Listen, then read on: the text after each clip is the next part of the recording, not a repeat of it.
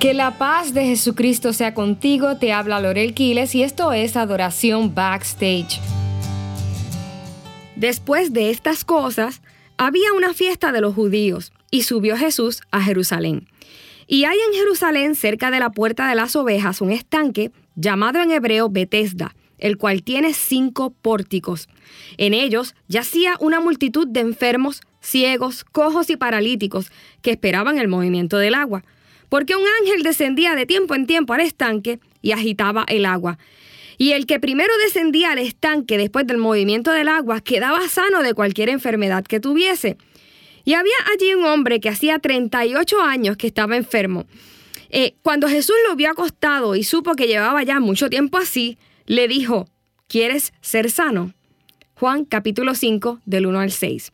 Este episodio que nos narra Juan ocurre luego de que Jesús se encuentra con la mujer samaritana en el pozo y luego de que sanara al hijo de un oficial romano en Cafarnaún, como nosotros sabemos, ellos no eran judíos. Así que ahora Juan nos presenta este escenario con un montón de enfermos durante la fiesta de los judíos.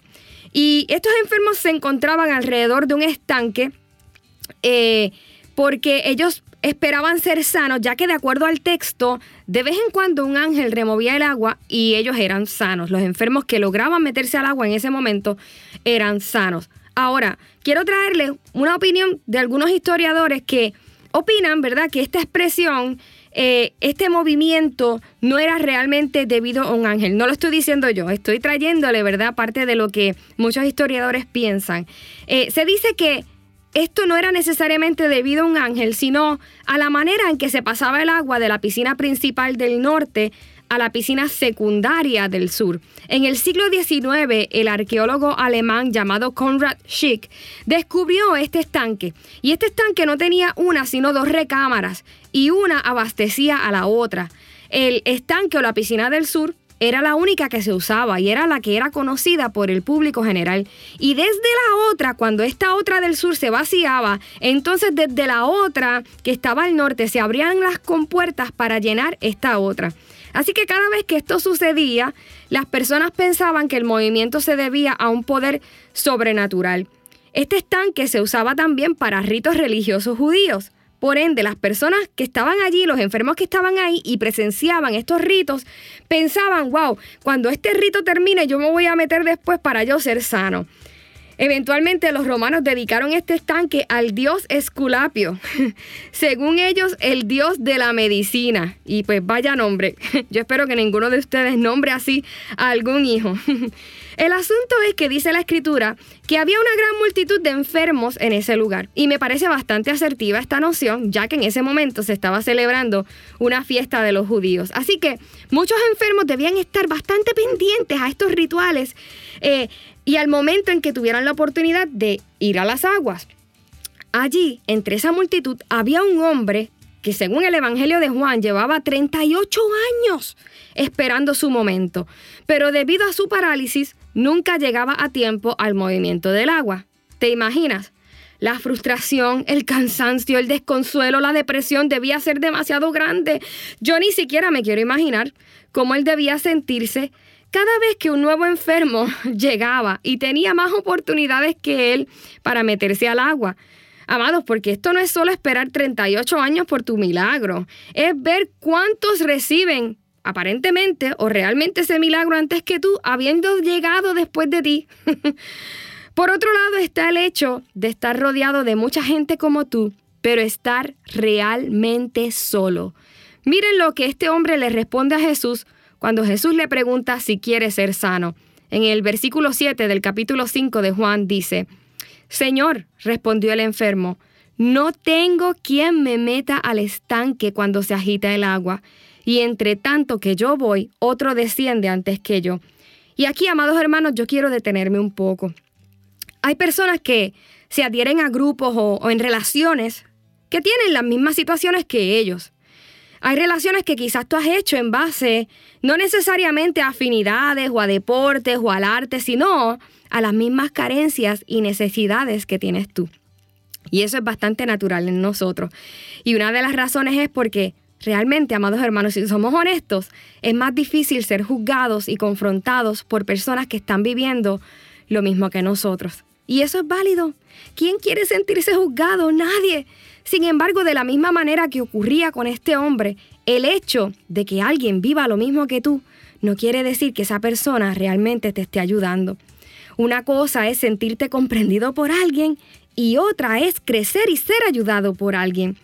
Quizás ese grupo, esa relación en la que tú estás, te hace sentir bien porque no te sientes juzgado o juzgada. Pero lamentablemente esa persona o ese grupo no podrán hacerte sentir bien cuando toques fondo. El hecho de que alguien comprenda tus hábitos, tus quejas, tus necesidades, tus adicciones, tus deseos, no es lo mismo que ese alguien te esté ayudando y sea beneficioso para ti. Y yo espero que en el nombre de Jesús eh, el Espíritu Santo pueda sellar esto en tu corazón y pueda hacerte entender que sí, es importante no sentirse juzgado, pero mucho más importante es ser sano y libre. Este hombre estaba rodeado por un grupo de personas con condiciones igual a las de él. Y aunque tal y como él lo expresa, no tenía a nadie que le ayudara a sanar, por otra parte, el estar ahí le era conveniente. ¿Por qué? Por lo que hemos dicho. Estos enfermos en el estanque no podían juzgarlo. En aquel entonces las personas con padecimientos como las de este hombre eran marginados por la sociedad general. El estar enfermo de esta manera culturalmente significaba que ya fuese él o sus padres eran malditos por un grave pecado. Así que es probable que el hecho de que este hombre no tuviese a alguien externo que lo metiese al agua era probablemente porque él también vivía y dormía ahí. De hecho, también se dice y se cree que los enfermos en el estanque, aun los que lograban meterse al agua, salían del agua e iban a dormir y se quedaban en los predios del templo. El estanque para este paralítico podía ser como un refugio. Y por eso, amados hermanos, la pregunta es más lógica y más necesaria de lo que tú y yo podemos pensar. ¿Quieres ser sano? Quizás para muchos esta pregunta podría sonar tonta e innecesaria, sin embargo, tomando en cuenta lo que esto podría implicar a nivel emocional, social, tiene mucho sentido. El ser sano para este hombre implicaba algo más que caminar. Era salir del lugar de, comodidad, era encarar quizás la incredulidad de su propia familia, era comenzar a valerse por sí mismo en una sociedad asumiendo otras responsabilidades. Sanar era encarar una postura diferente delante de los demás y esto para muchos es aterrador. Porque para muchos, amados hermanos, ser sano significa dejar el grupo de amigos que me dan identidad. Es dejar esta relación que me hace sentir lleno, pleno, segura, seguro. Es dejar todo aquello que nos hace sentir cubiertos. Por eso no tomemos en poco la pregunta de Jesús. Y fíjense, allí había mucha gente, sin embargo, Jesús fue donde él directamente, donde el paralítico se dieron cuenta de ese detalle. Dice la escritura que había una gran multitud de enfermos. Sin embargo, Jesús va directamente donde uno. Y es que, amados hermanos, así es el trato de Dios con nosotros. Él es personal. Y aunque Él le puede estar hablando a muchas personas en el día de hoy, Él te está hablando a ti. Sí, hay mucha gente que está pasando por lo mismo que tú. Sí, hay mucha gente que puede comprender lo que tú sientes y que de hecho te pueden celebrar cómo tú vives y pueden celebrar lo que tú sientes. Sí, hay mucha gente viviendo bajo la misma situación y de alguna manera han logrado subsistir. Hay muchos que como tú quizás eh, te hacen sentir menos raro, menos extraño, te hacen sentir eh, menos mal, por decirlo así. Quizás hay algunos que al igual que tú tienen la misma queja y con los cuales tú puedas parrandear o te puedas identificar. Pero la pregunta de Jesús para ti hoy es, ¿y tú? ¿Quieres ser sano? La pregunta no es quién está contigo, quién te comprende, quién no te comprende. La pregunta es, ¿tú quieres ser sano? ¿Quieres salir del lugar donde te encuentras? ¿Estás dispuesto a ejercer la responsabilidad de haber dormido sobre este lecho? ¿Estás dispuesto a cargarlo y asumir postura? Si tú eres ese uno, te invito a orar conmigo. Padre, reconozco que has hablado a mi vida, que has llegado al estanque de mi ser para encontrarte conmigo. Gracias, porque aunque hay una multitud, tú también me ves a mí.